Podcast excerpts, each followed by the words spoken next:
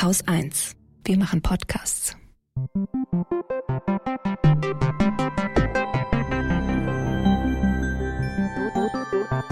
Anekdotisch. Evident.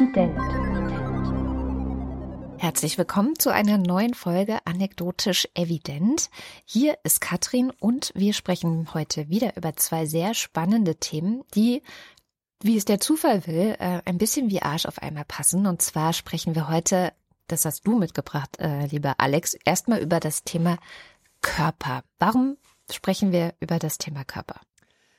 Ich will heute über den Körper sprechen und damit einen Vorschlag aufgreifen von unserem Hörer Nils. Und der hat gleich mehrere Vorschläge gemacht in einem Kommentar, nämlich Sommerkörpermusik. Und was mich in dieser Kombination sofort gepackt hat, also ich hatte halt sofort diesen Langnese-Spot im Kopf und ich dachte mir, yeah, das ist gut. Denn gerade im Sommer werden wir ja ganz brutal mit unserem Körper konfrontiert und nicht nur mit dem eigenen Körper und seiner Verletzlichkeit. Wir müssen ihn zeigen. Wir können ja nicht anders. Es ist ja heiß, sondern auch mit dem, mit den Körpern der anderen. Also plötzlich werden Füße sichtbar und Körperformen, Hautprobleme, Speckrollen und die Stadt wird geflutet von diesen heißen Teenagern in Hotpants, Crop Tops und man muss ihre Balzrituale ertragen und die Leute in der Bahn stinken und schwitzen und man kommt an dieser Körperlichkeit der anderen nicht vorbei. Und ich erwische mich immer wieder dabei, wie ich mich nach dem Oktober sehne, nach diesem einen Tag, wo man morgens rausgeht und dann wieder zurückgeht, um sich einen Mantel anzuziehen. und das ist dann dieser Tag, wo die Luft plötzlich so eisig wird, man wieder in seinem Wintermantel verschwinden kann und das alles Vergangenheit ist. Und das war also meine erste Assoziation, also der Körper als etwas potenziell Bedrängendes, Übergriffiges, Unangenehmes. Auf der anderen Seite ist der Körper aber auch etwas, das es mir ermöglicht, bestimmte Erfahrungen zu machen. Und hier hat mir Nils auch gleich das passende Stichwort mit Musik genannt. Mhm. Denn der Körper erlaubt mir beispielsweise auch Musik sinnlich zu erleben. Ich nehme sie auf mit meinen Ohren, aber sie durchflutet meinen ganzen Körper. Sie lässt mich Wärme spüren. Sie macht mir eine Gänsehaut. Ich kann meine Bewegungen mit der Musik synchronisieren, also sogenanntes Tanzen. Mein Atem geht auch ruhiger, wenn ich die richtige Musik höre. Und alles das wäre ohne den Körper nicht möglich. Das heißt, der Körper ist dieses unglaublich krasse Instrument, das mich die Erfahrung der Existenz überhaupt haben lässt. Und eigentlich ist er nicht zu trennen von dem, was wir Psyche, Seele, Geist nennen. Und dazu möchte ich jetzt etwas zitieren. Ich sage gleich, wer das gesagt hat und in welchem Buch das vorkommt. Ich glaube nicht an die Aufteilung von Körper und Geist. Für mich sind da nur Nervenenden und Hormone, Schweißperlen und Übelkeit, Tränen und Juckreiz. Ich betrachte meine Gefühle als hyperrealistische Illusion, die mein Körper produziert und meinem Bewusstsein aufdrängt. Ich kenne die Macht meines Körpers. Ob etwas bequem ist oder nicht, ist abhängig von ihm. Er ist gleichzeitig Analysezentrum, Gefahrenabwehr und Kommunikationsabteilung. Er bleibt mein einziges Mittel, um mich zu erfahren und mich auszudrücken. Er ist meine Verlängerung in die Welt hinein. Er ist da und ich muss mit ihm umgehen. Also diese absolute Natur des Körpers. Es gibt nichts anderes als ihn. Also es, das, das ist das Leben schlechthin, das in diesem Körper stattfindet und ich komme da auch nicht raus. Und das war übrigens ein Zitat von Sarah Lisa Vollm aus ihrem Buch Das ewige Ungenügend. Mhm indem sie auf eine wirklich krass ehrliche Art über das ambivalente Verhältnis zu ihrem Körper schreibt. Hast du es gelesen zufällig? Nee, aber ich will es unbedingt lesen. Also das ist wirklich toll. Dieses Buch ist toll in seiner absoluten Offenheit, die einfach alle Ambivalenzen zulässt. Mhm. Zum Beispiel, dass man als Frau durchaus Bescheid weiß über die Mechanismen, in denen man feststeckt, über ähm, die ganze Industrie und ihre Manipulation, aber manche Dinge einfach so real in der Welt sind, dass man sie mit Vernunft nicht beseitigen kann. Mhm. Und da kann ich einfach voll zustimmen und, und ich, ich bin da so ihrer Meinung. Also mir bringt's wirklich gar nichts, wenn eine erfolgreiche Frau mit perfekt geschnittenem Gesicht mir auf Insta etwas über Body Positivity erzählen will. Und absolut bitter ist es, wenn, wenn Leute Komplimente machen müssen, die so klingen. Du bist echt schön. Und ich meine das nicht auf so eine feministische Art, dass alle Frauen schön sind. Nein, ich meine es ehrlich. Mhm. Ja. Und, und last but not least, ähm, ich kann einfach nicht leugnen, dass ich, seit ich 15 Kilo abgenommen habe, tatsächlich mehr Freude habe an Kleidung, an Bewegung, natürlich auch an den Blicken der anderen. Und damit verbunden ist auch ein schlechtes Gewissen. Mhm. Denn ich habe mich an die Norm angepasst und ich werde dafür belohnt und gleichzeitig bestätige ich damit die Norm, ja, die mich ja, ja. hat leiden lassen in the first place. Ich verfestige die Norm, wo ich doch genau weiß, dass die Norm das Problem erst hervorgebracht hat. Und hätte ich aus Solidarität übergewichtig bleiben sollen oder aus Protest, ist es falsch? Ist es falsch, sich nach Bestätigung zu sehnen, die andere Menschen so mühelos kriegen, die ihnen weiterhilft im Leben, die ihnen Selbstbewusstsein gibt und und dann mein Problem, wie spreche ich überhaupt darüber? Ich merke, ich bin nicht ehrlich, wenn ich über meinen Gewichtsverlust spreche. Alles wäre, ich sage ja immer, alles wäre aus gesundheitlichen Gründen passiert, weil ich habe dieses Hüftleiden und so. Es mhm. ist besser, wenn ich weniger wiege. Und auch wenn es meiner Gesundheit tatsächlich sehr viel gebracht hat, was mich motiviert hat, war nicht Gesundheit, sondern es war der Selbsthass. Es war der Hass darauf, nicht der Norm zu entsprechen. Es war der Selbstekel, der Wunsch, diesen Körper zu zerstören, mit dem ich mich nicht identifiziere, da auszubrechen. Und da sieht man wieder die Ambivalenz, die auch in dem Barbie-Film mit einem Satz wunderbar auf den Punkt gebracht wird. Du musst dünn sein, aber nicht zu dünn. Und du darfst niemals sagen, dass du dünn sein willst. Du musst sagen, dass du gesund sein willst, aber du musst auch ja. dünn sein. So. Ja, gesund ist und, das neue dünn. Das ist äh, genau. auf jeden Fall äh, die neue Maske, mit dem das Ganze daherkommt heutzutage. Ja. Genau, so ist es. Und jetzt habe ich tatsächlich eine neue Folge in trockenen Büchern rausgebracht. Nach zweieinhalb Jahren ist der Podcast mhm. endlich wieder da. Gratuliere. Und zwar, Dankeschön, und zwar über ein Buch von äh, Claire Marin mit dem Titel An seinem Platz sein. Und der Untertitel ist, wie wir unser Leben und unseren Körper bewohnen. Mhm. Und das ist ein philosophischer Essay, genauer gesagt ein phänomenologischer Essay. Und die Phänomenologie, die beschäftigt sich damit, Phänomene in möglichst vielen Aspekten zu beschreiben, und zwar mit Betonung darauf, wie sie subjektiv von uns erlebt werden. Und ein Kapitel aus diesem Buch habe ich in meinem Podcast ausgelassen, obwohl ich es unglaublich beeindruckend fand. Das war das Kapitel über den Körper. Aber da habe ich mir gedacht, dafür ist anekdotisch evident genau richtig. Das will ich da einbringen. Und dieses Kapitel hat mich umgehauen, muss ich ehrlich sagen. Und am Ende flossen die Tränen nur so über meine Wangen und es waren Tränen der Erkenntnis. Tränen der Erleuchtung, Tränen der Befreiung. Und deswegen will ich das jetzt alles teilen. Also erstmal will ich vorlesen, wie die Claire Marin eine Körpererfahrung schildert, die auch die meine sein könnte. Aber nicht nur die meine, sondern die von, ich sag nachher, wer alles diese Erfahrung hat. Ich betrachte die klar umrissenen und deutlichen Körper der anderen mit ihren wohl definierten Konturen. Mein Körper kommt mir dagegen unscharf vor ohne klare Linienführung oder eindeutig festgelegte Grenzen, ein unentschlossener Körper, der sich träge den Kurven der Kleidung fügt, als hätte er auf jeden Anspruch darauf verzichtet, präsent zu sein, als hätte er die Form aufgegeben und würde sich damit begnügen, nur noch Fleisch oder Masse zu sein, als wäre er lediglich Materie ohne jede Spannung und hervorstechende Eigenschaft, ohne Identitätsmerkmale, als wäre er nichts weiter als Gewicht, Schwere, Last, die ich nur mit Mühe in der ersten Person bewohnen kann ich ertrage diesen Körper nicht mehr.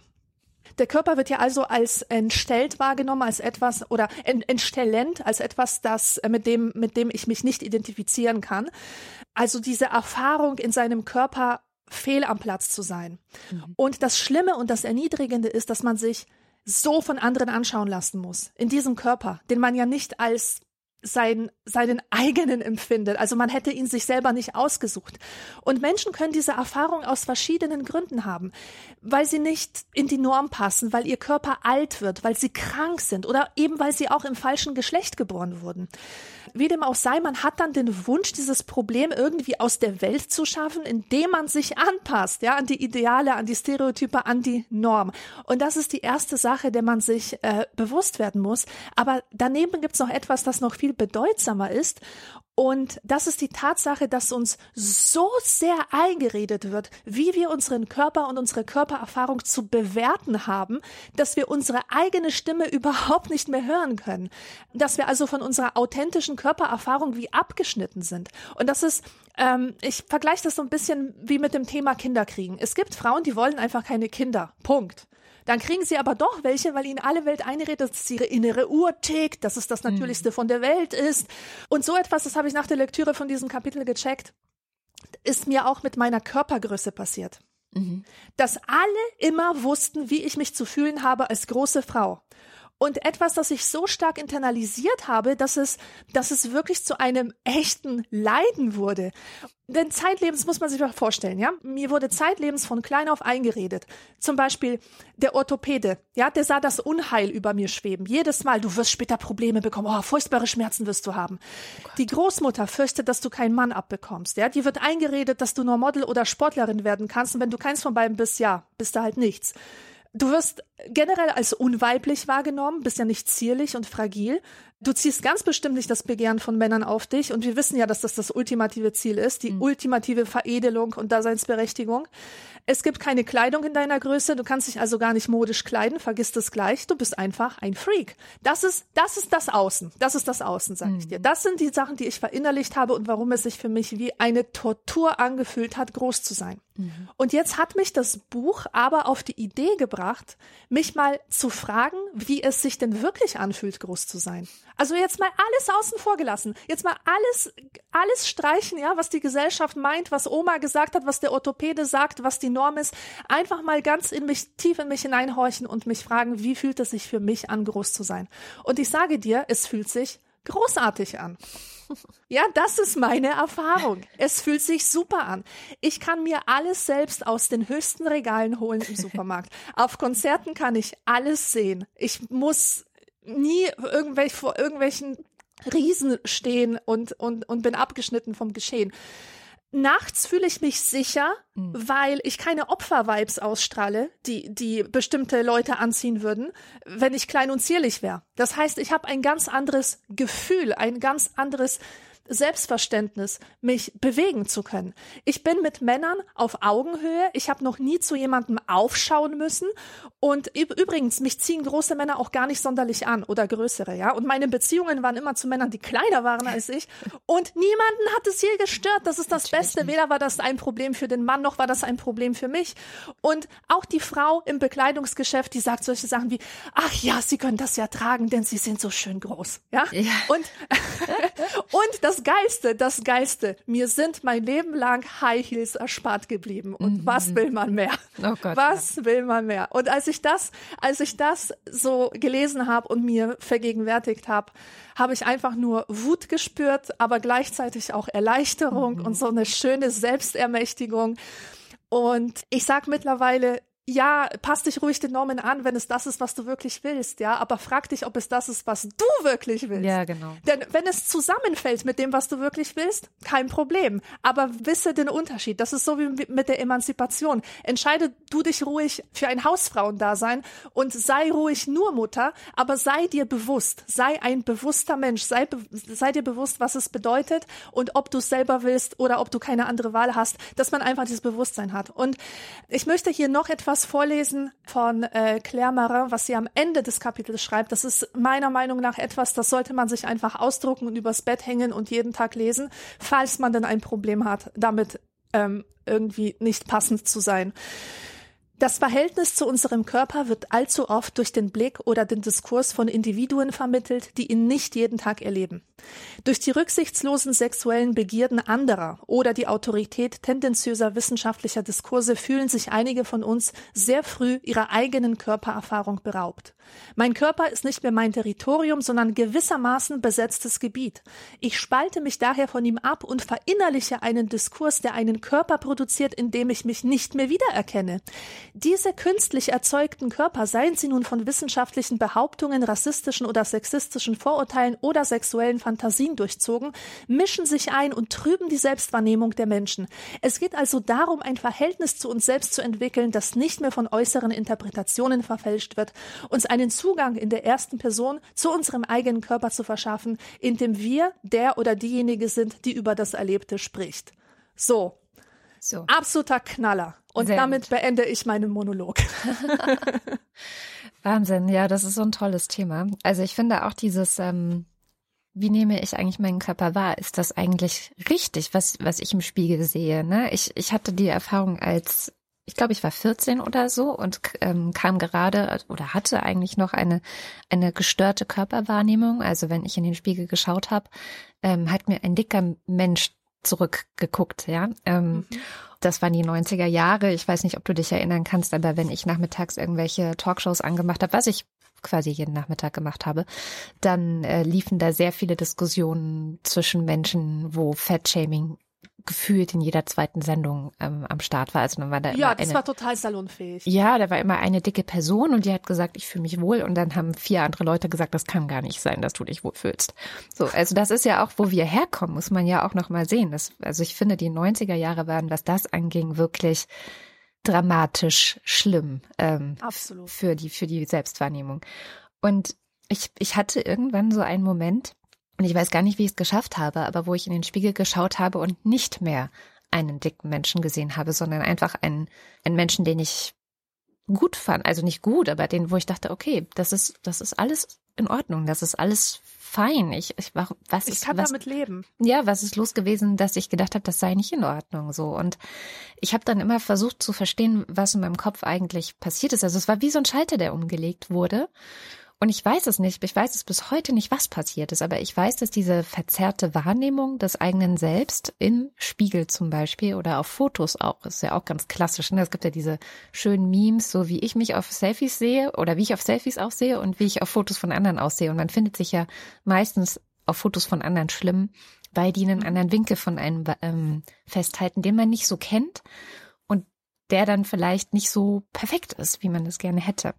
Oder der einfach nur dadurch falsch wirkt, weil man ihn halt nicht kennt. Ja, also das, ja, ja, gell? total. Genau. Ich glaube, das ist der, der ganze Effekt dahinter. Und da gibt es wirklich auch Forschung zu, dass zum Beispiel ähm, Menschen mit einer Essstörung, also einer Essstörung in Richtung Magersucht oder Bulimie, also das ähm, eine Essstörung nicht in Richtung, ich esse zu viel, sondern ich esse eigentlich zu wenig oder ich ähm, entziehe meinem Körper notwendige äh, Nährstoffe, dass die, diese Menschen ganz häufig zum Beispiel, also wenn man die zum Beispiel aufmalen lässt oder schätzen lässt, wie dick sind deine Oberschenkel? Oder äh, mal doch mal auf einem großen Blatt Papier, wie du denkst, wie deine Körperform ungefähr ist, dann wirklich überschätzen die das dramatisch. Also dann malen die einen Menschen mit sehr dicken Oberschenkeln und irgendwie, weiß ich nicht, dicken Bauch oder also ne, sie denken wirklich, dass ihre Körper so sind und wenn man dann misst und zeigt so, nee, guck mal, in Wahrheit ist es so. Oder wenn man dann sagt, dann leg dich doch mal hier hin und wir gucken mal, ob das von dir gemalte äh, Schema wirklich tatsächlich passt. Und dann sieht man so, nein, diese Menschen sind natürlich ähm, durch ihre Essstörung ganz oft dramatisch untergewichtig oder dünn und, und erst dann funktioniert es manchmal, auch nicht jedes Mal in deren Köpfen, dass sie merken, okay, ich habe irgendwie wirklich eine gestörte Wahrnehmung. Das ist tatsächlich gar nicht so, wie ich das sehe. Und das ist für mich eines der krassesten Beispiele, weil ja auch die Essstörungen zunehmen und zunehmen und ich denke, äh, Social Media wird da schon noch eine Rolle mitspielen. Eines der krassesten Beispiele, wie stark in unserem Gehirn so diese verschiedenen äußeren Einflüsse werden können, so dass wir wirklich nicht mehr in der Lage sind, den eigenen Körper so wahrzunehmen, wie er einfach ist. Also nicht nur ähm, positiv oder sonst irgendwas. Ja, es muss ja, also ich bin ja mittlerweile auch, dass ich sage so, hey, Body Acceptance ist wahrscheinlich schon das, das, das, das Beste, was man erreichen kann in dieser Gesellschaft, dass man einfach sagt, okay, so wie er ist, ist, ist er halt. Ne? Ich muss ihn nicht lieben, ja. Ähm, ich muss, ich muss ihn auch nicht positiv finden, aber er ist so, wie er ist. Und ich lebe damit und ich wertschätze das, was du vorhin alles gesagt hast, was er alles kann, ja, was er mir ermöglicht, mhm. was, dass er mir ermöglicht, in dieser Welt zu sein. Ähm, ich glaube, das ist für viele schon ein sehr großes, äh, eine sehr große Errungenschaft, das zu schaffen. Und ja, ich habe mich auch in den letzten Jahren sehr viel damit beschäftigt, weil ich hatte eben diese Essstörung und habe immer Angst gehabt, dass meine Tochter auf irgendeine Art und Weise in eine ähnliche Richtung rutschen könnte und versucht dann natürlich ganz viel Prävention zu betreiben so und äh, ja, ich weiß noch nicht, ob es gelungen ist. Ich glaube schon ein bisschen, ähm, weil sie auch sehr groß ist äh, und ähm, natürlich den ganzen Tag auf Social Media abhängt und dann so eine ja so eine etwas kritischere Wahrnehmung dessen, was da stattfindet, glaube ich super super wichtig ist. Also die Bilder, die da einströmen, sind schon ich glaube, manchmal ein bisschen überwältigend. Ja, ich würde auch betonen wollen, dass wir von diesen Dingen nicht frei werden, sobald mhm. wir sogenannte Erwachsene sind. Also ich habe mich zum Beispiel jetzt bei einem Denkfehler ertappt. War, das war ganz krass und ich bin wirklich sehr dankbar, dass mir das so bewusst geworden ist. Als ich abgenommen habe, haben Leute angefangen, mir Komplimente zu machen. Und mhm. mein unbewusster Gedanke war, also ich glaube, mir wäre aufgefallen, wie, wie dumm der Gedanke ist, wenn ich ihn bewusst hätte, bewusst gehabt hätte, aber der Gedanke war, Ach so, funktioniert das. Das heißt, je mehr ich abnehme, umso mehr Komplimente kriege ich. Komplimente fühlen sich toll an. Also muss ich nur immer weiter abnehmen und ich kann mehr davon haben, ja? Und äh, das ist natürlich fatal. Das mhm. ist absolut fatal, weil es vor allem nicht stimmt. Es ist nicht so, dass die Komplimente sich proportional zu deinem Körpergewicht verhalten. Also je weniger du wiegst, ist nein, nein, nein, nein, nein, nein. Es geht hier um etwas ganz anderes und man man verwechselt den Mechanismus. Die Leute machen dir Komplimente auch nicht, weil du abgenommen hast, sondern das funktioniert genauso wie wenn du beim Friseur warst oder du warst, du, du hast jetzt auf einmal ein neues Outfit oder kleidest dich auf eine Weise, die die Leute noch nicht kennen. Das heißt, die bemerken erstmal, dass irgendwas anders ist an dir. Ja. Das ist die Sache. Irgendwas ist anders. Und wahrscheinlich wird es eine Veränderung sein, die auch dir gut tut, die auch dir etwas Frischeres verleiht. Ja, sei es jetzt äh, Gewicht, Kleidung, Frisur, neuer Partner, hey, was auch immer. Ähm, es, es kann einfach sein, dass, dass dir etwas passiert, was dir eine bessere Ausstrahlung gibt. Die Leute sehen also, oha, etwas ist anders, diese Person wirkt frisch und ich muss das jetzt irgendwie zum Ausdruck bringen, dass ich so irri positiv irritiert bin davon und, und sage, hey, was ist denn los mit dir? Irgendwas ist anders. Hey, du siehst toll aus, ja? Und das ist der ganze Effekt. Wenn man sich das klar macht, dann kann man sich von diesem Gewichtsschwachsinn ein bisschen entfernen. Ja, es liegt wirklich nicht an ein paar Kilo mehr oder weniger. Es liegt einfach da, daran, dass man anders ist dass etwas anders ist und dass die Leute das einordnen müssen und dann mit einem Kompliment reagieren. Also mal abgesehen davon, ich will auch irgendwann mal über Komplimente reden. Das, das ist auf jeden Fall auch ein gutes Thema. Mal abgesehen Thema. davon, dass Komplimente überhaupt ganz schwierig ist, ganz mhm. schwierig sind, genau. Aber ja, also diesen Denkfehler sollte man nicht machen, den ich gemacht habe, dass das äh, in irgendeiner Weise ähm, direkt miteinander zusammenhängt, ja. Mhm. Also man wird nicht wirklich dafür gelobt, dass man, dass man weniger wiegt und ja. Ich hoffe, es kommt rüber, was ich sagen will damit. Ja, voll. Ähm, ich finde aber auch, dass die Komplimente da tatsächlich so ein bisschen äh, überdacht werden sollten. Ich möchte dann doch darauf eingehen, weil es gibt ein sehr schönes äh, Buch von Susi Orbach, heißt die. Das hieß Bodies tatsächlich, also Körper. Und ähm, sie schreibt darin ganz schön oder erklärt darin ganz schön, warum äh, auch Komplimente über den Körper, also ne, äh, und eigentlich sagt sie alle Kommentare äh, über den Körper, sollte man versuchen, sich zu verkneifen, gerade auch gegenüber Kindern zum Beispiel, ne, ähm, weil die dann ja. nämlich genau das verinnerlichen, was du gerade gesagt hast. Also auch wenn man zum Beispiel kommentiert so, hey, du, du bist so groß, also Kinder hassen das ja sowieso, ne? Ja, du ja. bist aber groß geworden. Ah, ja, toll, Augenrollen. Das wollen sie auch oft gar nicht unbedingt mhm. hören und immer darauf hingewiesen werden. Aber auch so Sachen wie, weiß ich nicht, ähm, du hast eine schöne Figur oder du hast tolle Haare oder irgendwas, ähm, ist nämlich das, also das, das Kompliment ist insofern immer ein bisschen vergiftet, dass man dann denkt, ah ja, das ist ein positives Gefühl und jetzt muss ich immer tolle Haare haben, Exakt. um dieses positive Gefühl genau. weiterhin erhalten zu können. So. Und vorher war es nicht so gut. Und vorher war ich halt nicht so passend. Ja, das ist auch so eine Botschaft, die man verinnerlicht. Okay, jetzt ist, jetzt bin ich okay, jetzt bin ich okay, jetzt werde ich gelobt. Ja. Und also was so Veränderungen angeht. Oder was ist, wenn ich, ähm, keine Ahnung, also ich habe vielleicht ein bisschen abgenommen, jetzt kriege ich Komplimente dafür. Oh Gott, was ist, wenn ich doch wieder ein bisschen zunehme? Ja, genau. So, äh, also diese, diese, deswegen Körper kommentieren, ob positiv oder natürlich, also negativ sowieso nicht. Äh, wie siehst du denn aus? Äh, warum bist du so dick? Was ja äh, leider gerade auch an Social Media an der Tagesordnung ist. Also Respekt an alle Leute, die sich dem aussetzen, so. Ähm, Moment, Moment, ja? da muss ich kurz eingrätschen. Nicht ja. nur Social Media, gerade auch das normale, das einfache Leben. Also bei mhm. uns in der Familie, das ist immer das Erste, was man sagt, wenn man die Tür betritt, boah, du bist aber fett geworden. Du hast mhm. aber zugenommen. Mein Gott, wie viel wiegst du denn? Also das war früher, früher so, ja, in dieser stimmt. dörflichen Gemeinschaft, das war das Thema Nummer eins. Das stimmt. Also voll. nicht nur Social Media. Ich erinnere mich auch noch, ich war mit einer Freundin vor ein paar Jahren ähm, im Urlaub und auf Reisen und wir haben so Fotos gemacht von uns und wir hatten einfach eine richtig, richtig gute Zeit zusammen. Also es war eine gute Woche und haben auch gut gegessen so und, und uns ein Bier hier erlaubt und ein Burger da. Und am Ende der Woche waren wir happy, haben ein Foto von uns beiden gemacht und ihre Mutter hat darunter kommentiert, dass sie ja ganz schön zugenommen hätte. Wow. Und ihr das nicht stehen würde. Ja. Und das sind so, also äh, ich muss nicht, wahrscheinlich nicht erwähnen, dass diese Freundin von mir äh, auch krasse Body-Issues hatte, was natürlich daher kommt, dass das nicht nur nach diesem Urlaub so war, sondern schon das ganze Leben so ging, dass das eben kommentiert wurde. Und ähm, das macht total viel mit einem. Und, das, und wenn das ja. die eigene Familie ist oder die eigenen Eltern, wird man das auch wirklich nur sehr, sehr schwer los, weil natürlich genau.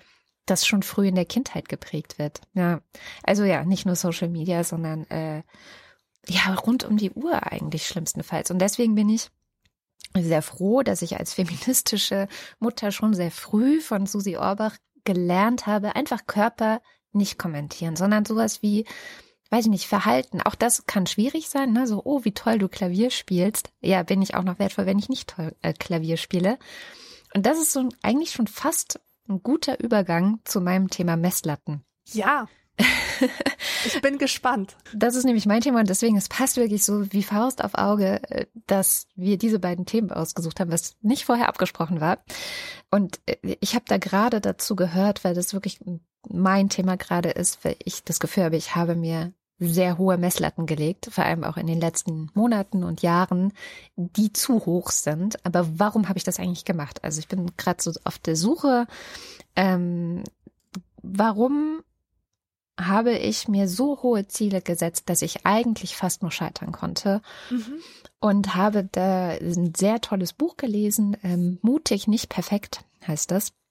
Da geht es genau darum, um die Frage, warum sind insbesondere Frauen ganz oft ähm, davon betroffen oder warum versuchen ganz oft Frauen alles Mögliche perfekt zu machen. Und wenn sie es nicht perfekt machen, dann bricht so eine Welt für sie zusammen. Und das können ganz viele kleine verschiedene Bereiche sein. Also das kann sein, dass man versucht, ähm, weiß nicht, perfekte Mutter, perfekte äh, Hausfrau, auf Arbeit perfekte Arbeit zu machen. Also immer alles muss sehr gut sein. Und ähm, die Autorin selber ähm, hat eine Organisation gegründet, die Mädchen dabei unterstützen möchte zu coden, also programmieren und hat äh, dabei auch festgestellt, immer wieder, wenn sie so Kurse macht für Mädchen ähm, und dann wird ganz viel erklärt und die sollen dann eben ihren eigenen Code schreiben, also so kleine Sachen programmieren schon mal, ähm, dass es dann immer wieder vorkommt, dass die quasi Trainerinnen zu einem Mädchen gehen und dann sehen sie einen leeren Bildschirm. Also dann ist das Programm offen, aber da steht gar nichts drin. Aber die Mädchen haben schon 20 Minuten daran gearbeitet vielleicht. Und das heißt, es ist sehr unwahrscheinlich, dass das Mädchen gar nichts gemacht hat in den letzten 20 Minuten. Dann gibt es ja diese schöne Steuerung Z, also dass man Sachen rückgängig machen kann. Drücken die das ein paar Mal und sehen halt, ah ja, das Mädchen hatte Code geschrieben. An einer Stelle war irgendwo ein kleiner Fehler, dass es nicht mehr geklappt hat. Mhm. Aber es hat lieber alles gelöscht und so getan, als wäre nichts gewesen, als diesen einen Fehler stehen zu lassen und oder den, den Code, der nicht richtig funktioniert.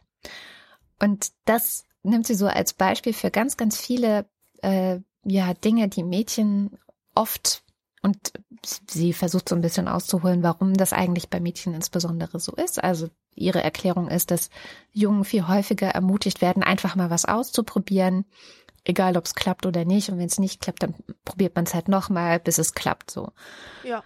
Und Mädchen, naja, sollen halt ähm, ja oder oder verinnerlichen auch. Ich weiß, also sie sagt, das kommt von den Eltern, von der Umgebung in der Schule, dass sie so verschiedene Botschaften gesendet bekommen. Da gehe ich an vielen Stellen mit, aber so richtig so richtig erklärt es für mich nicht alles. Also ich weiß auch nicht so ganz genau, warum dieser Perfektionismus bei Mädchen noch viel, viel krasser ausgeprägt ist. aber ich weiß, ich habe das. So. Also dieses Buch zu lesen, war für mich ungefähr so äh, augenöffnend, glaube ich, wie für dich das Buch ähm, über oder dieses Kapitel vor allem über die Körper zu lesen, mhm. weil ich ich, ich weiß, dass ich einen Hang zum Perfektionismus habe. Das weiß ich auch schon sehr lange. Ich weiß auch, dass ich einen Hang habe, Dinge kontrollieren zu müssen. Und wenn irgendwas schief geht, dann, dann geht eigentlich im Grunde auch immer der Perfektionismus an und ich möchte sofort alles super in Ordnung bringen, so. Und trotzdem gibt es verschiedene Bereiche, wo ich das nicht bemerke, dass ich es tue. Und ein ganz junges Beispiel, und es kam aber in diesem Buch eben auch vor als ein typisches Beispiel, ist, dass wir in den Urlaub gefahren sind ähm, als Familie. Man muss eben sehen, wir sind eine Familie, die so ein bisschen zusammengewürfelt ist. Also da sind die Kinder, die haben bestimmte Bedürfnisse, da bin ich. Ich habe auch Bedürfnisse, aber die spielen bei meiner Urlaubsplanung so eine mittlere Rolle.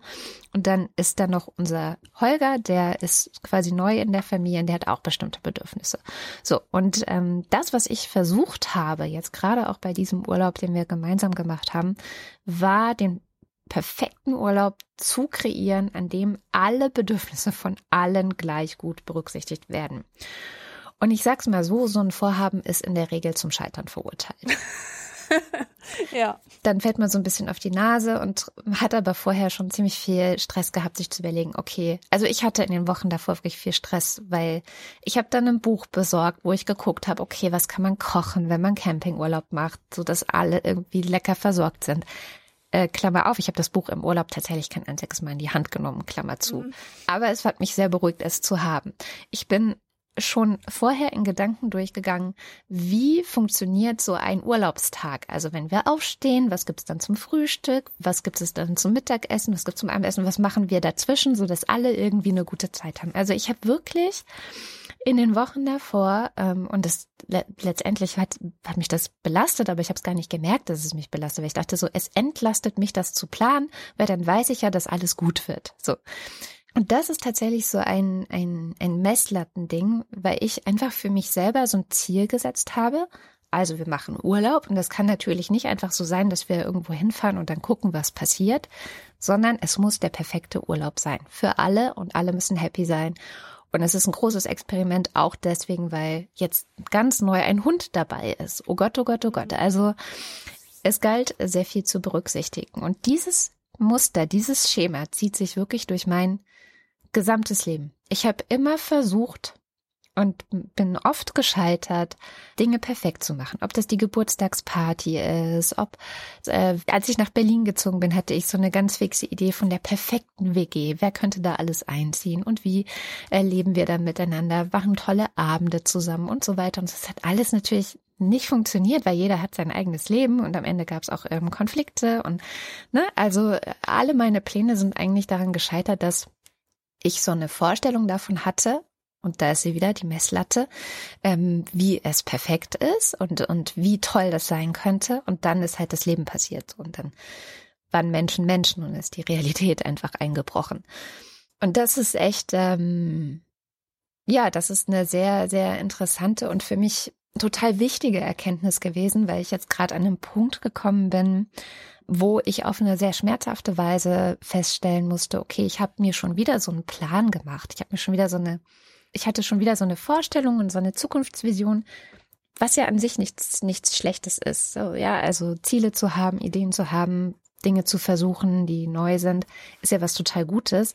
Das Problem bei mir ist, dass ich nicht einfach nur Dinge ausprobieren kann. Und das ist auch das, was in diesem Buch mutig und nicht perfekt ähm, äh, nochmal betont wird. Also ich probiere sie nicht nur aus, so wie zum Beispiel jetzt gerade ich ausprobiert habe, ich könnte ja nochmal studieren, vielleicht könnte ich, wenn ich dieses Studium fertig gemacht habe, nochmal in, in ein bisschen anderen Beruf reingehen sondern im Grunde habe ich den Weg schon fest. So es ist nicht nur, dass ich mein Studium nochmal aufnehme und einen Master mache, sondern nein, nein, ich mache den Master, danach mache ich noch eine Ausbildung. Das geht in Berlin auch nur noch bis zum Jahr X.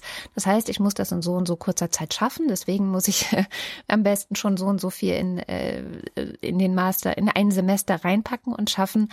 Und äh, ups, ich habe mich komplett übernommen und es geht nicht. So. Und diese ganzen Geschichten, warum ich das jetzt gemacht habe. Warum? Also ich habe mich eigentlich, ich habe immer gedacht, so ich mache diese diese Sache. Ich, ich mache das Studium nochmal, weil ich etwas Sinnvolleres machen möchte. Noch, noch sinnvoller als das, was ich schon mache. Wenn Leute mich gefragt haben, hä, wie du studierst nochmal, wie kommt's, was, was willst du machen? Habe ich halt gesagt, na ja, ich, ich arbeite in den Medien, ich mache Podcasts, das ist schön, das ist toll, das macht auch Spaß, aber ähm, ich will was Sinnvolleres machen und ähm, will noch mal in einen anderen Bereich, wo auch wirklich Leute gebraucht werden und so weiter. Und das hat sich eigentlich immer genau richtig und sinnvoll angefühlt oder mhm. also es hat sich wie eine eine echte gute Erklärung angefühlt. Und was ich jetzt verstanden habe durch dieses Buch ist, dass es eigentlich wieder so ein ein Messlattending war. Also das, was ich mhm. gerade mache, ist nicht gut genug. Ist du musst es überwinden, du musst es übersteigen. Ist nicht gut genug. Es ist ein guter Beruf. Es äh, gibt vielen Leuten irgendetwas, weiß nicht jetzt Leute, die diesen Podcast hören oder andere Podcasts, die wir machen. Es ist ein, ein wertvoller Beitrag in die Gesellschaft. Aber, und das ist wirklich ein Gedanke, den ich in letzter Zeit viel zu oft hatte, andere können das auch besser. Und es gibt noch andere Bereiche, wo dringend Leute gebraucht werden und wo ich viel, viel sinnvoller, also wo ich mein Leben viel sinnvoller einbringen könnte als in diesem Bereich. Das sind so die zwei Hauptgedanken gewesen. Es geht also noch mehr. Ich könnte noch mehr zu dieser Gesellschaft beitragen. Ich könnte noch sinnvoller, noch nützlicher, noch mhm. weiß ich nicht was sein. Und das ist tatsächlich mir nicht klar gewesen, dass das wirklich einfach wieder meine eigene innere Messlatte ist, die mir da etwas erzählt oder die, die da ins Spiel kommt, dass ich das Gefühl habe, es ist nicht genug, ich, ich kann noch mehr, ich kann noch weitergehen, da kann ich noch mehr rausholen. Und weil ich es kann, muss ich es auch. Es ist eigentlich so eine innere Verpflichtung, wenn ich es kann, muss ich es auch. Also der Moment, wo ich festgestellt habe, oh, mit einem Master in Erziehungswissenschaften könnte ich eine Ausbildung zur Kinder- und Jugendpsychotherapeutin mhm. machen. Und das ist ja was, wo es gerade total krasse äh, Nachfrage gibt und Leute warten sechs Monate auf den Platz und, und, und, und, und, und. Okay, dann muss ich das jetzt machen. Mhm. Und ja, ich denke, vielleicht hätte ich den Job gut machen können, vielleicht nicht. Ich wusste es ja überhaupt nicht oder ich weiß es auch bis heute überhaupt nicht, ob das was ist, was mir wirklich liegt. Aber es ist etwas, was gebraucht wird, es ist etwas, was sinnvoll ist, also ist es was, was ich jetzt machen und wenigstens versuchen muss so. Und das ist schon echt interessant, dass ich, dass mir selber nicht aufgefallen ist, dass dahinter wieder der Perfektionismus eigentlich steckt, ähm, der immer schon so ein bisschen mein Problem ist, der dazu führt, dass ich mich übernehme, dass ich äh, ja das Gefühl habe, nie genug zu sein. Also dieses Gefühl, ist sowohl in privaten Beziehungen total präsent, als auch auf der Arbeit, als auch ja, Haushalt und so weiter. Also es durchzieht alle Bereiche meines Lebens. Und eigentlich, eigentlich war ich schon mal an dem Punkt, dass ich gedacht habe, ah, okay, ich bin genug. Ja, weiß ich nicht, vor ein, zwei Jahren würde ich sagen, war ich an dem Punkt, wo ich dachte, alles ist super, alles ist wirklich, ich habe alles erreicht, was man erreichen kann auf eine Art. Also ich bin happy im Beruf, ich habe äh, eine tolle Familie, alles ist cool. Und anstatt das zu genießen, anstatt zu sagen, das ist genug, das ist toll, ähm, habe ich mir wieder irgendwas anderes ausgedacht, um da die Messlatte wieder nach oben zu verschieben. Also sehr große Empfehlung erstens für dieses Buch, mutig nicht perfekt, ähm, weil für mich ist dann dieses, ähm, dieses mutig in dem Moment das auszuhalten, also es ist für mich sehr schwer auszuhalten, ähm, manchmal sehr schwer auszuhalten, dass wir diese Podcast-Sachen machen und dieser Podcast-Markt verändert sich halt total. Also da kommen immer mehr Promis rein, da sind immer mehr solche Firmen, die ähm, ähnliche Sachen anbieten wie wir, die vielleicht ähm, ein stärkeres Marketing noch haben als wir, sich besser präsentieren als wir. Also dieses, letztendlich mit den Messlatten kommt ja immer auch der Vergleich. Mhm. Also wenn ich unsere kleine Kindermesslatte anschaue oder wir haben hier äh, bei uns zu Hause an einer Tür haben wir immer so Striche gemacht ähm, über die Jahre, seit wir hier wohnen, wie groß es wäre. Und natürlich passieren dann auch immer so ein bisschen Vergleiche. X war im Jahr 2018 so groß wie Y im 2000, äh, 2019 schon und so weiter und so fort. Also man, man vergleicht sich ja immer. Und der Mut eigentlich, den ich nicht habe und den ich jetzt gerade versuche zu finden, ist zu sagen, ich bin gut genug Und was wir machen und was ich mache, das ist gut genug, um auf diesem Markt zu bestehen. So. Auch das habe ich mir wirklich erst letzte, vorletzte Woche oder so eingestanden, dass das mein eigentliches Problem ist, dass daher auch so dieser Fluchtreflex kommt, dass ich so denke, so, hey, es gibt da einen Markt, wo Leute dringend gebraucht werden. Mhm. Vielleicht gehe ich lieber dahin, da kann ich auf jeden Fall äh, erfolgreich sein. Und äh, das ist dann vielleicht leichter, ich weiß es nicht. Ähm, ja, also zusammengenommen ähm, ein, ein sehr erkenntnisreicher, also tatsächlich hatte ich sehr viele Spaziergänge in diesem sehr entspannten, am Ende dann doch sehr entspannten Urlaub, dass, dass er entspannt wurde, lag daran, dass ich einfach alles losgelassen habe und irgendwann einfach den Tag begonnen und den Tag den Tag sein lassen habe. Also er ist halt so geworden, wie er geworden ist und es war so ein bisschen mit dem Flow gehen mhm. und ähm, sehr viele Spaziergänge mit dem Hund. Und die haben gut getan, weil ich da wirklich nochmal so sehr tief reintauchen konnte in mich und woher kommt meine ganze so ja, mein ganzer Stress, meine Angst, meine Sorgen, die wirklich sehr groß waren, bevor, also als ich diesen Urlaub angefangen habe, was ist das eigentlich und ähm, was brauche ich gerade eigentlich und was wäre denn auch genug und warum habe ich vor bestimmten Dingen Angst und wie könnte ich den Mut finden, das zu machen? Mhm. Also ich habe dazu zwei Anmerkungen. Die erste ist, es ist extrem wichtig anzuerkennen, dass Messlatten wichtig sind oder dass ja. es auch wichtig ist, sich Ziele zu setzen, weil nur wenn wir etwas Begrenztes haben, kommen wir ins Handeln. Ja, also das, wir müssen die Sachen begrenzen und Messlatten sind eine Methode, Ziele sind eine Methode und so weiter, so Eckpfeiler etc. Mhm. Wir müssen also unser Terrain abstecken, indem wir ins Handeln kommen können. Aber dann ist es auch äh, wichtig, sich klar zu machen, dass es verschiedene Messlatten gibt und wir da auch ziemlich frei sind, uns eine Messlatte auszusuchen, die für uns gut ist oder die gesund ist. Und gerade was du sagst in Bezug auf Podcast, da bricht es mir schon so ein bisschen das Herz. Also ich krieg da nostalgische Gefühle, weil vor zehn Jahren ja. gab es ja noch keinen Podcast-Markt in diesem Sinne. Ja, da ging es nicht um Aufmerksamkeit, um Klicks, um Werbeträger und so weiter, sondern da ging es um Nerds, um Leute, die für ein Thema gebrannt haben und mhm. das unbedingt anderen vermitteln wollten und die aus Leidenschaft eben Podcasts gemacht haben.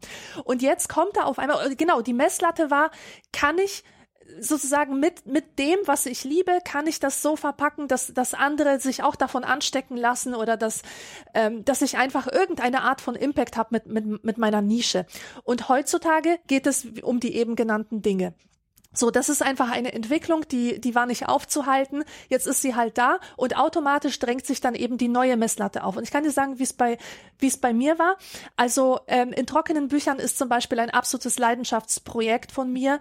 Deswegen habe ich auch äh, das nie geschafft, Folgen regelmäßig erscheinen zu mhm. lassen. Warum nicht? Weil jedes Buch seine Zeit braucht, weil auch ich die Zeit brauche, weil ich das nicht kontrollieren kann und nicht kontrollieren will. Und in dieser Zeit, als ich tatsächlich versucht habe, das nach den Kriterien auszurichten, die heutzutage maßgeblich sind, du musst regelmäßig eine Folge aufnehmen, hat die Qualität daran gelitten. Das habe ich gemerkt. Ich kann so nicht arbeiten. Ich könnte dann zwar das raushauen und wäre gemäß dieser Messlatte erfolgreich, ja, aber gemäß meiner eigenen Messlatte, dass es eine gewisse Qualität haben muss, mit der ich mich identifiziere, diese Messlatte würde dann verfehlt werden, ja, mhm. und äh, und ich möchte halt immer noch mich an an an dieser einen Messlatte ausrichten. Das mag zwar sehr idealistisch sein und das ist jetzt auch nicht äh, meine einzige Art Geld zu verdienen, um Gottes Willen, ja, das würde ich ja keine zwei Tage Tage überleben, aber, aber trotzdem, dafür entscheide ich mich bewusst. Die zweite Sache ist, ähm, also das, was du da sagst, das ist ja eigentlich, hat das ja die Botschaft, sei auch mal zufrieden mit dem, was du hast und versuch nicht ständig dich, dich weiterzuentwickeln sozusagen, ja, also dich noch mehr zu vervollkommnen, immer weiterzugehen. Das eher. Ich glaube, weiterentwickeln tut man sich ja eh. So. Das tut und man sich, ja, genau. Genau.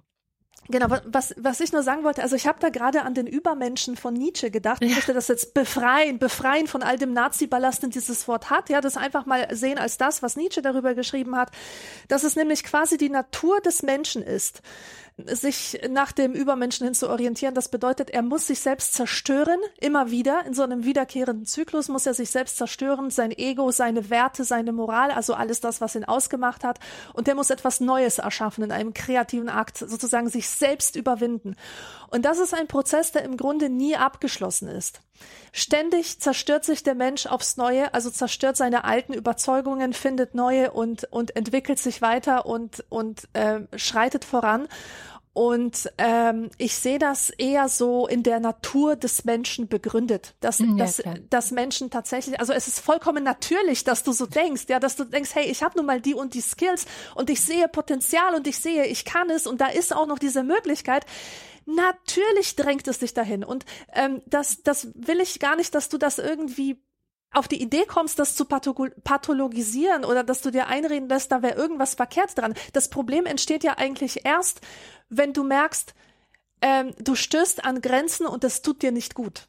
Ja, genau das ist, das ist ja eigentlich das Problem, dass man, äh, dass, dass man sich nicht wohlfühlt mit diesem Aufstieg. Also klar, es ist ja, diese Entwicklung ist ja immer, immer auch eine Bergwanderung. Das ist eine Bergwanderung. Es, es ist anstrengend. Es ist super anstrengend und man muss diese Anstrengung schon auch lieben. Und dann, wenn man am Gipfel angekommen ist, ist man erstmal enttäuscht. Also klar, erleichtert, dann äh, genießt man so ein bisschen die Ruhe. Aber du wirst feststellen, diese Momente sind ja wirklich sehr kurz.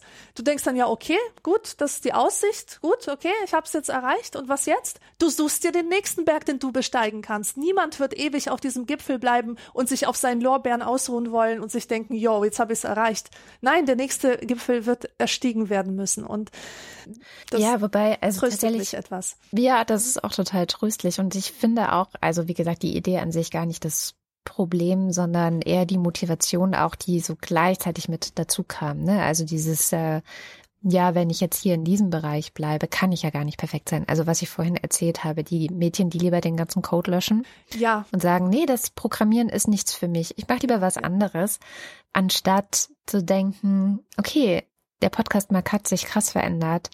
Ähm, und es, das ist die Herausforderung. Das ist eigentlich das, wo es jetzt gilt, sich weiterzuentwickeln, zu gucken, okay, wie können wir das gestalten und ähm, wie können, wie können wir da bestehen, wie können wir da ne, wir bleiben gleichzeitig. Das ist eigentlich was, wo es den, den Mut gerade tatsächlich braucht, den ich dann aber gar nicht so richtig hatte oder den ich manchmal nicht so richtig habe, muss ich ganz mhm. ehrlich zugeben. Also weil und da kommt dann wieder das Thema Vergleichen äh, mit ins Spiel. Wenn man sich dann viel mit anderen vergleicht oder guckt, wie machen die das, was machen die, ähm, fühlt man sich sehr schnell etwas klein, kleiner als man ist. Also ich weiß auch durch Feedback von außen und natürlich ähm, haben wir auch wirklich viel zu tun. Also die, die Anfragen sind ja da, dass das Außenbild gar nicht so ist. Ne? Also das ist ja wiederum so ein bisschen wie mit den Körpern so ein spinnertes Selbstbild. Genau. Also man fühlt sich selber kleiner, als man ist und die anderen werden größer, als sie sind. Genau das, ja.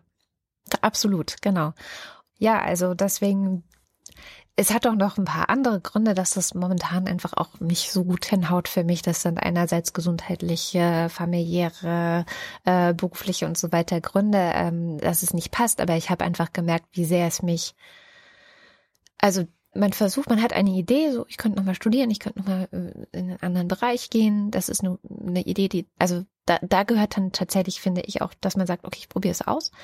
Aber der Moment, als für mich klar wurde, ich glaube, es geht gar nicht gerade. Mhm. Ich, ich glaube, ich kriege das gar nicht hin, aus verschiedensten Gründen. Der war eigentlich dann die Krise. Also der war dann mhm. so, oh scheiße, aber ich muss es doch schaffen. Ich muss es doch schaffen. Also es ist ja wieder, und dann ne? zu wissen, nein, musst du gar nicht. Ja, genau. Das ist, das ist ja. sozusagen, da, da kam dann das, die ungesunde Messlatte, so, anstatt zu sagen, so, nee, eins runter wieder und, und vielleicht ist das, wo du gerade bist, genau der Ort, an dem du sein musst und genau der Ort, wo du viele Dinge verändern kannst, wenn du dich dem mit der vollen Aufmerksamkeit auch wieder mit widmen kannst, so und nicht tausend Sachen gleichzeitig machst.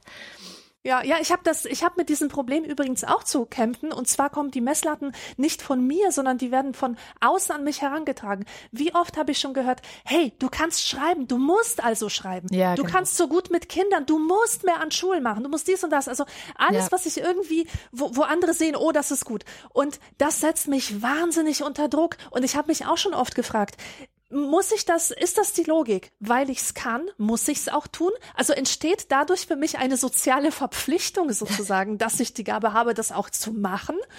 Und immer wieder bin ich zum Schluss gekommen, nein, nein, ich könnte das Potenzial haben, zur neuen Nobelpreisträgerin zu werden und hätte immer noch nicht die Pflicht, das zu tun.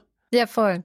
Ja, ich finde auch, der Buchmarkt ist auch so ein Bereich, wo man echt verzweifeln könnte. Also ich sage auch ja. ganz oft, wenn Leute so sagen, oh, der Podcastmarkt hat sich so verändert, denke ich so, ja, ist halt wie der Buchmarkt, ne? Also ja, es ähm, ist leider so. Es gibt einige Promis, die verkaufen Bestseller und ähm, dahinter gibt es sehr, sehr, sehr, sehr, sehr, sehr viele Bücher, die ja ihre Daseinsberechtigung haben, auch ihre Liebhaberschaften haben und ähm, es gibt ein paar Leute, die davon leben können, aber es äh, sind halt dann doch nur so eine Spitze des Eisbergs, die auch wirklich ja. davon leben kann. Und das ist einerseits ein bisschen schade und andererseits, ja, ist das halt wahrscheinlich, wie die Dinge sich im Laufe der Zeit immer entwickeln. Ob das jetzt Buchmarkt ist oder YouTube oder was auch immer für. Ja, man sieht es einfach immer, überall. Ja. Es kommt immer wieder, immer das gleiche Muster. Und ich äh, zum Beispiel kenne das auch von mir. Also ich habe angefangen, auch einen Roman zu schreiben und da merke ich auch genau die gleiche Messlatte. Oder ich, ich wollte, eigentlich wollte ich schon mit 20 meinen ersten Roman schreiben und habe genau gemerkt, so, nee, das ist nicht gut genug. Also habe ich es gar nicht gemacht. Also ich habe einfach dann gedacht, nö, wenn es das, das ist nicht so, wie ich denke, dass ein guter Roman ist, also lasse ich es gleich ganz bleiben. Ja, und man vergleicht seine, seine, seinen Prozess, also das, was man gerade da erst, man ist erst dabei, ja. aus dem Material irgendwas zu formen und vergleicht es aber mit dem lektorierten Endprodukt ja, eines genau. anderen. Ja, das ist das Absurde auch. Das ist äh, sehr, sehr ungesund. Und ich glaube, da, äh, ja, also auch da dachte ich jetzt so, okay, wenn das Studium, das ist erstmal auf Eis, keine Ahnung, ob ich das weit, weitermache oder nicht.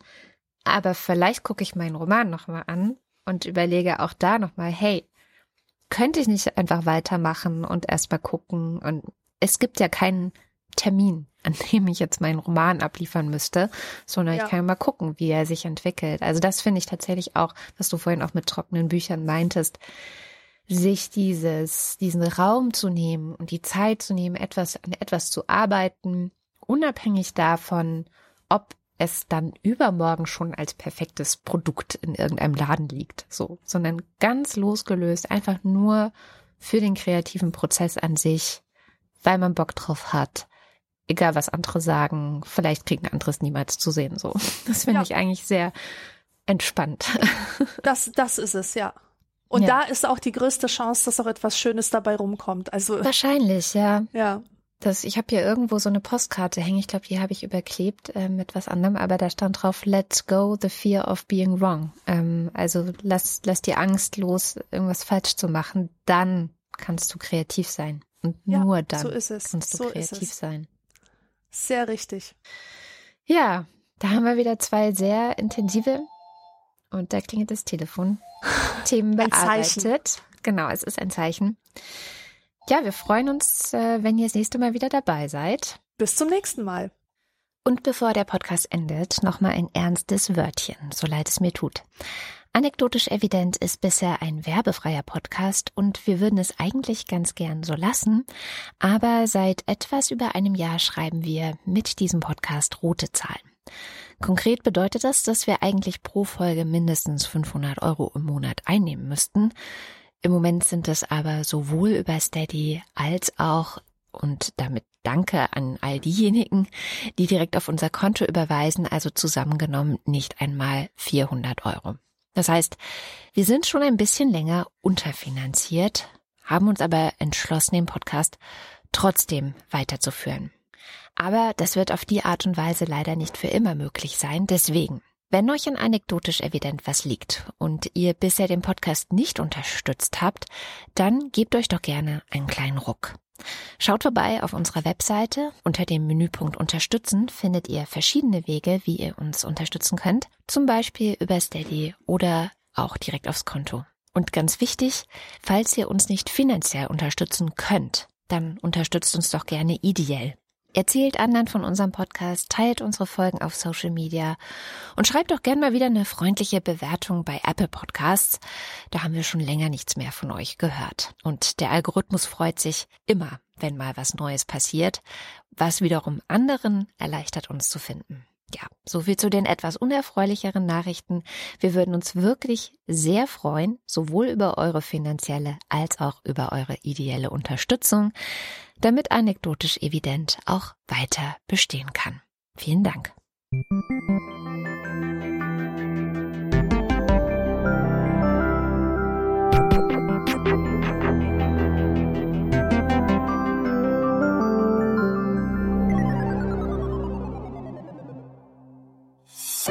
Eine Produktion von Haus 1.